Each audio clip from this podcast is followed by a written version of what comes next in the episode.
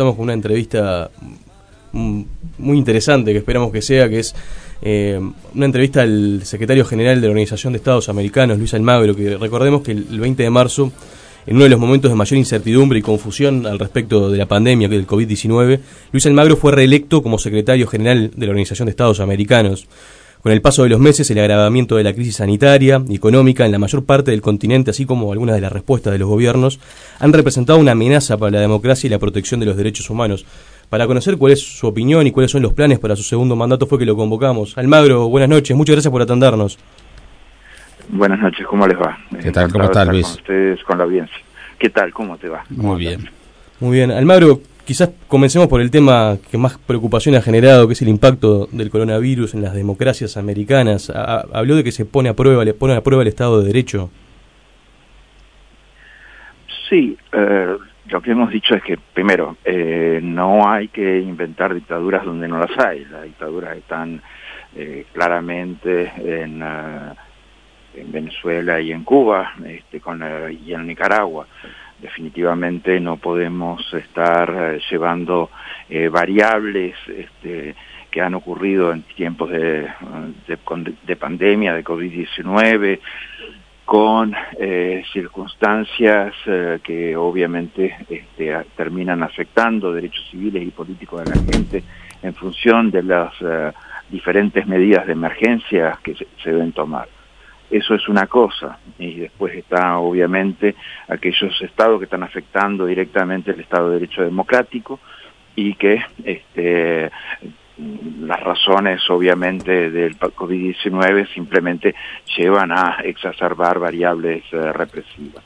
En este tiempo más bien hay que esperar que, baje la polvareda del COVID-19 y poder saber entonces en qué este, circunstancia quedan nuestros, eh, nuestros países y esas eh, leyes de emergencia, esos estados de emergencia que se han aprobado, este, definitivamente se, han retirado y vuelvan a la normalidad. Obviamente que se han uh, afectado derechos civiles y políticos que, que parecían uh, inmodificables, como eh, libertad de tránsito, libertad de circulación, libertad de asociación, de reunión, protesta pacífica. Todas estas cuestiones han terminado siendo este, afectadas eh, en razones de orden público de preservar el derecho a la salud y de la población. Lo que pasa, Luis, eh, hay casos, por ejemplo, yo estuve entrevistando hace pocos, unas pocas semanas eh, en, a un periodista salvadoreño, al hijo del poeta Roque Dalton, para, para más datos, que es periodista ya en El Salvador, y comentaba la situación de, Nicaragua, lo, lo, justamente lo complicado que, lo que le ha complicado la vida al Salvador, justamente como país limítrofe, la falta de información, los criterios erráticos del gobierno de Ortega. Y eso es lo que, ese es el principal problema que tiene la dictadura, ¿no? O sea, la, lógica de combatir eh, el, uh, el COVID-19 pasa por el ocultamiento de, la información, por la falta de transparencia y por este, lógicas de, propaganda, ¿no? O sea, imagínate que Venezuela cuando eh, eh, empezó la crisis humanitaria este, y empezaron los casos de, mortalidad infantil a repetirse por razones de desnutrición infantil, este, se, puso, se prohibió a los médicos poner razón de desnutrición infantil como, como medida. O sea, esos eh, son las variables dictatoriales con las que hay que enfrentar. Con, eh, con eh, el caso nicaragüense obviamente tiene una particularidad y es que eh, se llevó a un extremo de, este, de, de, estimular el contagio y obviamente colapsó el sistema de salud, con lo cual este, definitivamente se afectó las posibilidades de, tratamiento de la población afectada. ¿no? Mm, Almagro, más tarde vamos a hablar de los casos de Nicaragua y Venezuela, pero ¿considera que hay un abuso del término dictadura? No, eh, hay una, una lógica de tratar de introducir a, a, a, países que no son dictaduras en la agenda en la agenda política y este, y tratar de obviamente de a, eh, distraer la atención y, y, y, mover de la agenda a, las dictaduras propiamente dichas. Entonces hay que tener mucho cuidado con esos abusos y con esos estas eh, ideas de, de meter eh, eh, países en la agenda cuando la realidad de esos países es obviamente diferente a, a, las dictaduras. Eso sí hay que tener mucho mucho cuidado y eso ha venido pasando en el, en el hemisferio, ¿no? O sea, hay, hay países que, eh, que el funcionamiento del Estado de Derecho, de la separación de poderes, de los derechos civiles y políticos ha sido completamente inmodificable y, y están completamente aparados por el concepto de Estado de Derecho democrático y de orden público y que han sido tratados de empujar dentro de la agenda dentro de la agenda política hemisférica y eso no, no es admisible eh, Luis eh, te llamó la atención el manejo de la discusión semántica del concepto de dictadura que, que se dio en, en, Uruguay, tú que conoces la Cancillería por dentro, el vínculo de la Cancillería con el gobierno, el cuerpo diplomático que tú integraste, integrás, eh, ¿te llamó la atención que el, el, revuelo que se armó este, por la calificación de si Venezuela es una dictadura o no es? no, no, eh, no, o sea, esas discusiones eh, políticas son, bienvenidas y las discusiones conceptuales este, son, uh, son bienvenidas. Sí, es claro que este, um, uno no tiene más que ver la Carta uh, Democrática Interamericana, los elementos esenciales, uh, los componentes fundamentales de la práctica democrática y definitivamente se llega rápidamente a la conclusión de la alteración del orden constitucional en Venezuela, de la ilegitimidad del gobierno de Venezuela, de la cooptación de poderes del Estado, y eso, es, el, concepto claro que, define eso es, dictadura. Con respecto a Venezuela y la situación actual con en el marco de la crisis del coronavirus, ¿el régimen ganó tiempo? Sí, claro, porque o sea, todos estamos eh, con otros temas en la agenda eh, hoy este, y, tenemos que tratar de resolver asuntos eh, sociales, económicos, financieros, institucionales que tienen que ver con el COVID-19, aparte de los propios temas de salud. tenemos que estar abocados a una parte de la agenda que es sustancial, es urgente y cuya inmediatez es absoluta. Eh, eso obviamente les sirve a las dictaduras, ganan tiempo, llevan la discusión a otra parte, este, tratan de eh, distraer la agenda eh, y eso es, es algo que, que siempre funciona así, o sea, lo, lo hablábamos en la, respecto a la pregunta anterior, las condiciones de eh, de combate a una pandemia en cuanto a, una dictadura son más bien de propaganda, de ocultamiento de información y de falta de transparencia, y eso es lo que tratan de transmitir también y de llevar a la propia agenda internacional. Entonces, eh, lo más importante es, eh, estar al tanto de eso, mantener los temas de la agenda política vigentes, mantener los niveles de presión sobre las dictaduras de, y procurar que el cerco a las mismas sea cada vez más fuerte para um, ir generando las condiciones de redemocratización del país. ¿Cuál debería ser la estrategia con, Venezuela de ahora en adelante? ¿Son sanciones contra los funcionarios, el congelamiento de cuentas, eh, recurrir a la Corte Penal Internacional, que ha sido una cosa que también ha apuntado? Sí, las, las sanciones son un elemento fundamental. La, se, se, nota claramente que las sanciones eh, le duelen a los dictadores. Eh, no, las sanciones no son causantes de, de, ninguna crisis humanitaria ni de los fracasos sistémicos eh, que tienen en términos productivos, económicos y sociales las dictaduras. Esto es algo que eh, tiene que ver con y por la propia incapacidad de los dictadores. Eh, eso es, eh, es, una, eh, es una realidad. Este, y esa realidad tenemos que tenerla, tenerla vigente. Tenemos que mantener también esos niveles de, presión en términos de, lo, decías, de justicia internacional. Los juicios sobre corrupción a los dictadores, los juicios sobre por narcotráfico a los dictadores, los juicios por violaciones de derechos humanos a los dictadores, los juicios por crímenes de lesa humanidad a los dictadores, son elementos claves también este, para eh, generar elementos de presión sobre las dictaduras, sobre los dictadores y esperar que esos, uh, esos dictadores, una vez acorralados, este, tengan, tengamos la posibilidad de, este, de obviamente sacárnoslo de encima. Mm. En, diciembre, el, eh, Maduro, el gobierno de Maduro planea llevar adelante elecciones con duras críticas a la integración del Consejo Nacional Electoral que fue designado por el Tribunal Supremo de Justicia. Eh, ¿Cómo lo está viendo la, Secretaría de la OEA esto? o sea, es, una elección, eh, si, ya hay una resolución aprobada respecto a, la ilegitimidad de esa designación del, del Consejo Nacional Electoral, no hay condiciones electorales mínimas este, para para llevar adelante un proceso de esa naturaleza. Forma parte simplemente de la estrategia del régimen de cooptar eh, la Asamblea Nacional, eh, el último poder eh, que tiene vestigios democráticos en el país, y han apuntado sus baterías a lograrlo de la manera espuria, como fue la, reelección de Maduro, como fue el nombramiento de, los magistrados de un Tribunal Supremo de Justicia ilegítimo, este, y cómo es ahora la designación de ese Consejo Nacional Electoral por mecanismos eh, contrarios a la Constitución, contrario a derecho y contrario a la práctica democrática más básica. Con respecto a la injerencia de otros países, se ha hablado de, la presencia de Irán, eh, Hezbollah, Siria, pero también eh, Rusia, por ejemplo, es otro país que tiene intereses comerciales importantes en Venezuela. ¿Cómo juegan estos?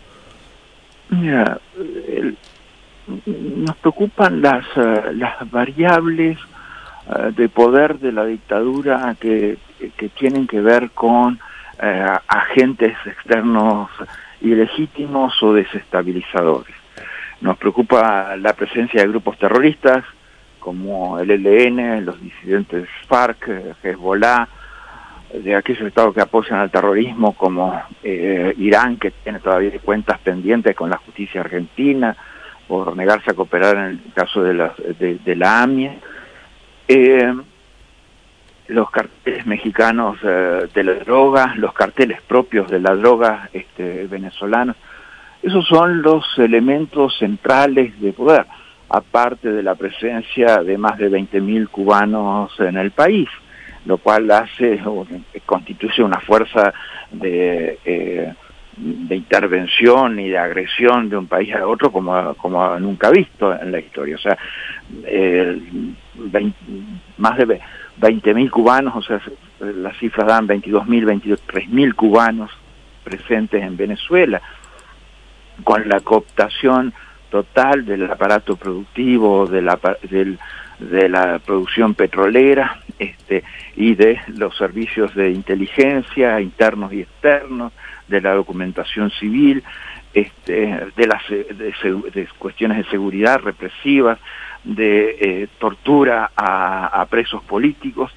Es una, una cuestión una cuestión terrible porque imagínense, o sea, el régimen cubano, que es un régimen absolutamente fracasado en términos económicos y sociales, que tomó su país y lo destruyó completamente el aparato productivo, se transformó en una dictadura que se, hace, llama revolución, entre comillas.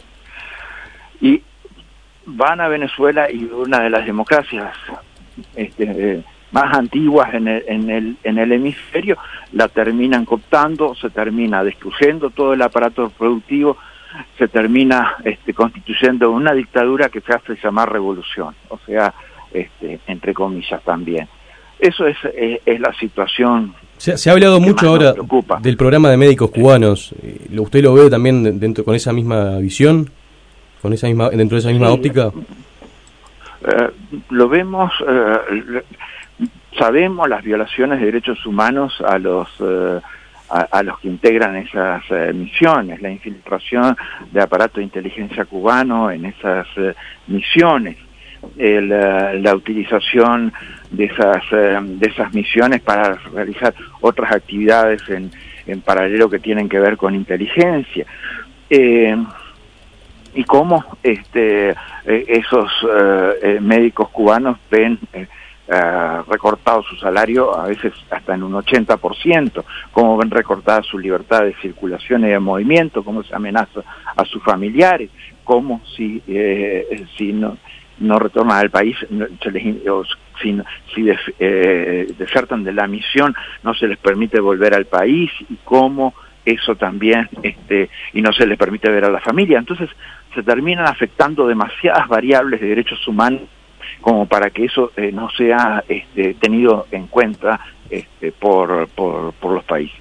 ¿Cómo se dan las discusiones sobre estos temas en el marco de la, de la OEA? ¿Cómo se plantean? Mira, Para tratar de solucionarlo, ¿no?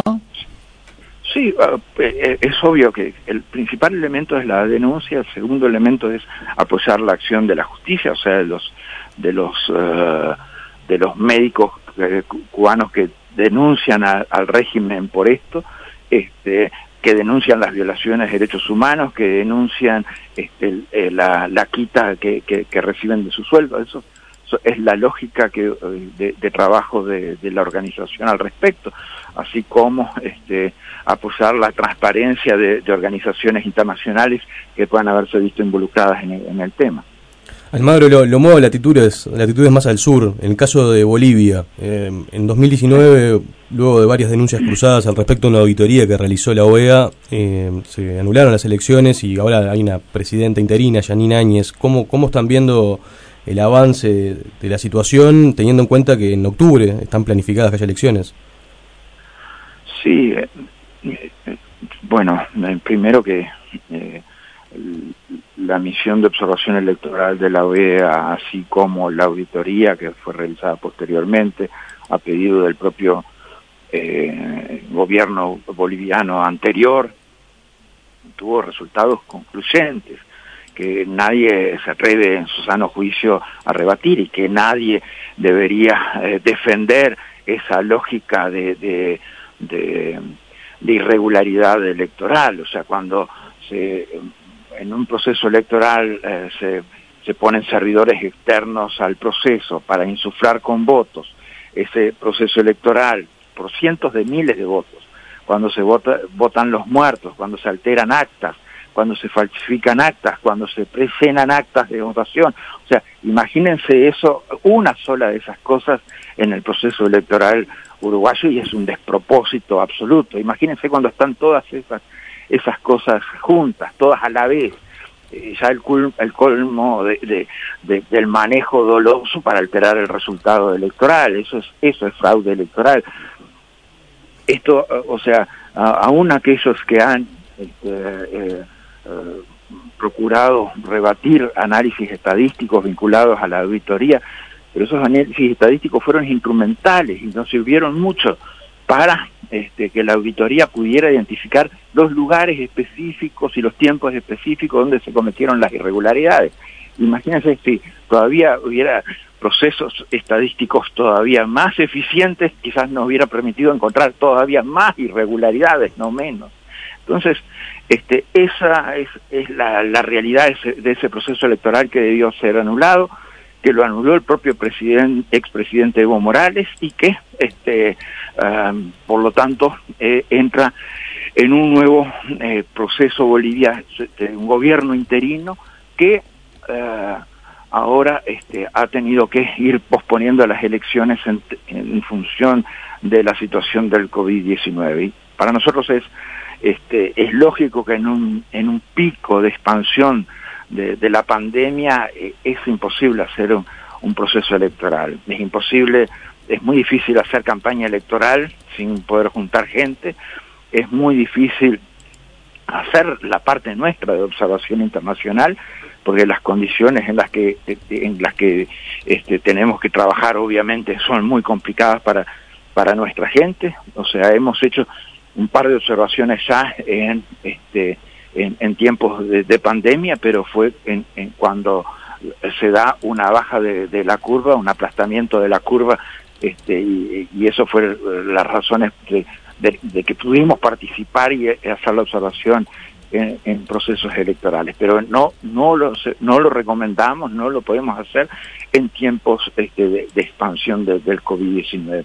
Entonces, sí, este, eh, nos hubiera gustado a todos que las elecciones en Bolivia hubieran sido antes, que hubieran sido este, el mayo, como se dijo en un principio, en septiembre, y bueno, este, esperemos que en octubre definitivamente se, se puedan hacer, este, pero las, las condiciones eh, definitivamente de salud tienen que variar y este, tiene que haber una, una contracción en en los casos de, contagio del, COVID-19.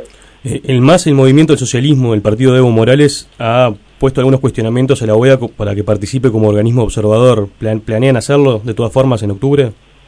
Eh, eh, la OEA ya está invitada por, por el Consejo Nacional Electoral, es la autoridad electoral la que invita a la, a la organización y, y la invitación ya fue cursada y la OEA además este, está trabajando en el, en, el proceso para asegurarnos. O sea, este, verdaderamente, eh, eh, si, si algo sería importante para, para el MAS y para todo es que esté la OEA para garantizar este, la más plena eh, eficiencia de ese proceso.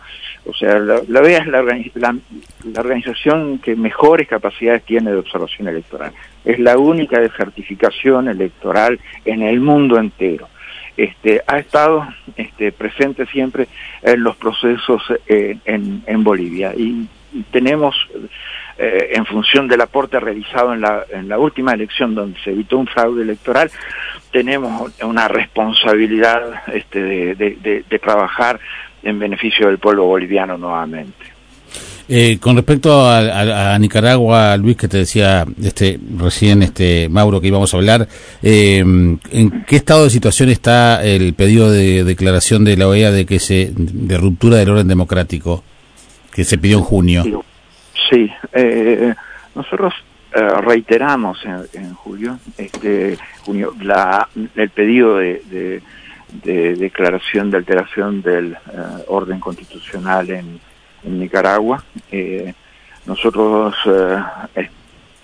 esperamos que este, la evaluación colectiva de los países continúe y que se abra esa posibilidad o que se abran la posibilidad de soluciones institucionales para eh, para Nicaragua. O sea, lo, importante de Nicaragua es que haya una, una elección limpia, transparente en el próximo proceso electoral en el 2021. Esta es la, clave de, de, cambio y de la reinstitucionalización y la redemocratización del país. Este, en ese sentido se, se ha trabajado mucho y esperemos encontrar un camino para este, lograr, lograr eso en el futuro. Eh, sin, no sin mucha discusión en el, en, el, en el Parlamento, finalmente por mayoría se votó la venia para que Washington Abdala sea el nuevo embajador uruguayo justamente ante la, la OEA. ¿Has podido hablar con él? Sí, eh, he, hablado con él, he hablado con él eh, varias veces. O sea, no, no te olvides que, que el embajador Abdala va a ser este, eh, representante permanente ante la Organización de Estados Americanos, pero también eh, fue, fue funcionario de la OEA ocupando un, puesto clave en la, en la organización, en la zona para, eh, como representante del secretario general para la zona de adyacencia entre Belice y Guatemala, donde hizo un trabajo encomiable, este, con, con resultados eh, muy positivos este, y, que dio este, estabilidad, seguridad, eh, tranquilidad a las partes en, en, el tiempo que ambas tuvieron que eh, llevar adelante los referéndums para eh, llevar su diferendo territorial a la Corte Internacional de Justicia. O sea que nuestro reconocimiento al trabajo de, de, Washington Abdala y nos, nos alegra que el, este, el Senado le haya aprobado la, la venia, porque definitivamente es eh, un, nivel muy alto de, representación eh, y, es muy importante el trabajo de Uruguay en la organización.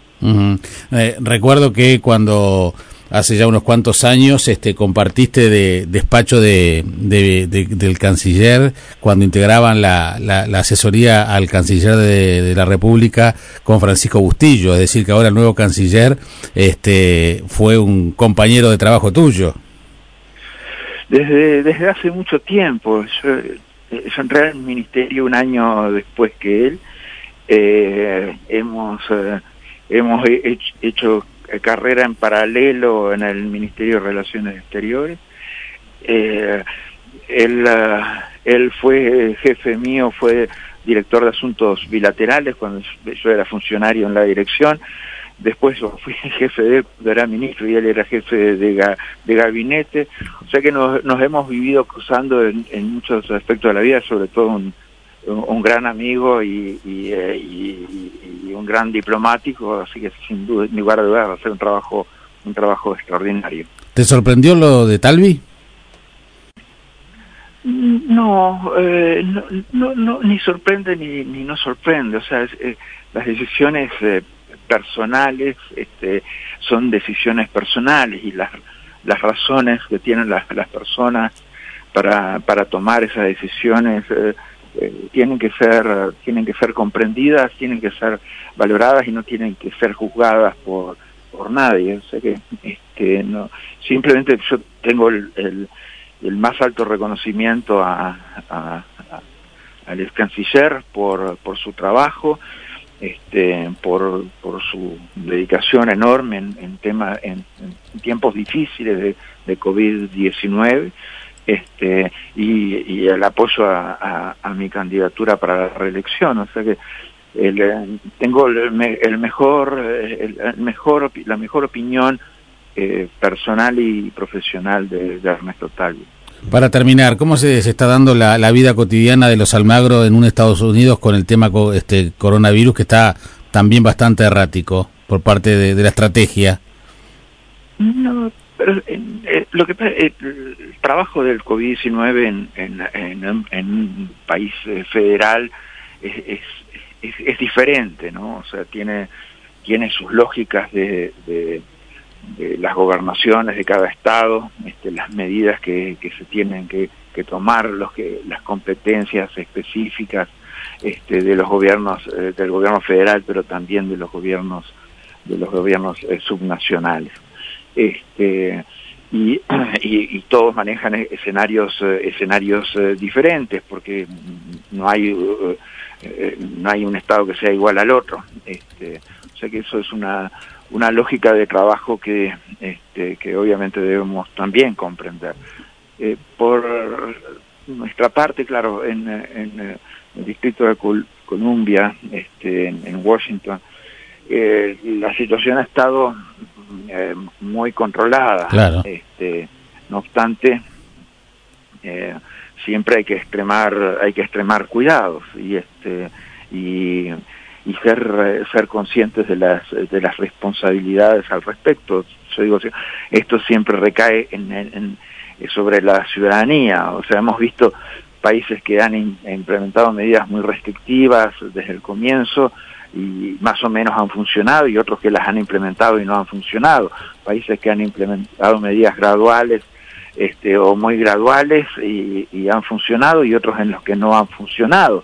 O sea, eso es, es, es, es siempre la, la naturaleza la medida tiene que ser acompañada por la responsabilidad de la ciudadanía. Entonces, es, tratar de asumir este, esto con, con la mayor responsabilidad posible y trabajar obviamente desde este desde la residencia que es lo que lo que corresponde. Voy a la a, la, una olla vacía un par de veces a la semana para este simplemente eh, repasar ver un poco la, la, la, situación contexto pero este eh, trabajo nada el, el trabajo se ha multiplicado exponencialmente ¿no? Almaro a todo lo que te, a todo lo que teníamos antes se suma se suma además lo, lo que hay que atender de, de, de COVID-19 claro. le, le, iba a preguntar al Almagro con respecto a las a las protestas antirracistas eh, en, en, Washington vimos helicópteros volando bajos para despegar para despejar protestas, el, tema en Portland, la utilización de fuerzas federales sin identificación. Ahora Trump plantea la, posibilidad de posponer las elecciones. Eh, ¿Cómo están viendo esta situación? Manteniendo la idea de que distan mucho de lo que hablábamos más temprano de Venezuela y Cuba, pero... Mira, eh, pr primero que nada, o sea, una, una cosa que no nadie puede tener dudas al respecto y es, es el, el asesinato de George Floyd, todo asesinato que esté basado en uh, motivos raciales, ya sean estructurales o coyunturales, esas no, margen de dudas al respecto. Eh, sí. Eh, no podemos tener nunca la menor duda en condenar y repudiar eh, ese tipo de, asesinato por, por motivo racial. La, OEA condenó el asesinato de George Floyd, así como también ataques a periodistas durante las protestas, ¿no? Cabe aclarar eso. Sí, este, y, pero también acá funciona el Estado de Derecho, como en, pocos lugares, o sea, como en pocos lugares en el mundo. Eh, la, separación de poderes es algo muy marcado. Este, las responsabilidades y competencias institucionales están eh, muy bien eh, determinadas y por lo tanto este, ese funcionamiento institucional es lo que da las garantías del, del mejor funcionamiento de la, de la democracia. Pero justamente hace, hace algunas semanas, entrevistado en, la televisión, Donald Trump también me tiró la posibilidad de no poder, de no entregar la presidencia también. Eso lo ha dicho en, entrevistas en vivo, cuestionamientos al voto por correo. Eh, mira, o sea, eh, yo creo que las condiciones para la fecha de la elección eh, van a estar y, no es oportuno este, hacer categorizaciones prematuras ni, ni basarnos en las interpretaciones periodísticas de de, dichos del presidente. Entonces, vamos a, este, a, esperar que la pandemia del COVID-19 no termine afectando el proceso electoral en Estados Unidos, como afectó 57 58 procesos, 59 procesos electorales en la, en toda la, en toda en la región. Sea, no, es, eso no, no, es algo que no, ha pasado. Estamos hablando, o sea, en Uruguay también se suspendió la, elección eh, de eh, las elecciones municipales. No obstante, nadie eh, se extendieron se extendieron los mandatos. O sea, nadie está hablando de que se, se alteró el funcionamiento de la democracia. Pero esperemos que sí, que se pueda hacer con normalidad, esperemos que para esa fecha esté este, el, tema del, de la pandemia eh, controlado, la, la curva achatada y, este, y, eh, y el mejor, y, obviamente que las garantías de funcionamiento institucional del país son, son claves al respecto. Esperemos que así sea. Bueno, Almagro, le agradecemos por estos minutos en hora de cierre. Un gusto hablar contigo, Luis. Pases muy bien. Una, un abrazo, un abrazo grande y, y hasta la próxima. Que pases muy bien. Era el secretario general de la Organización de Estados Americanos, Luis Almagro. Hora de cierre. Diez años. Dejar que pase el tiempo.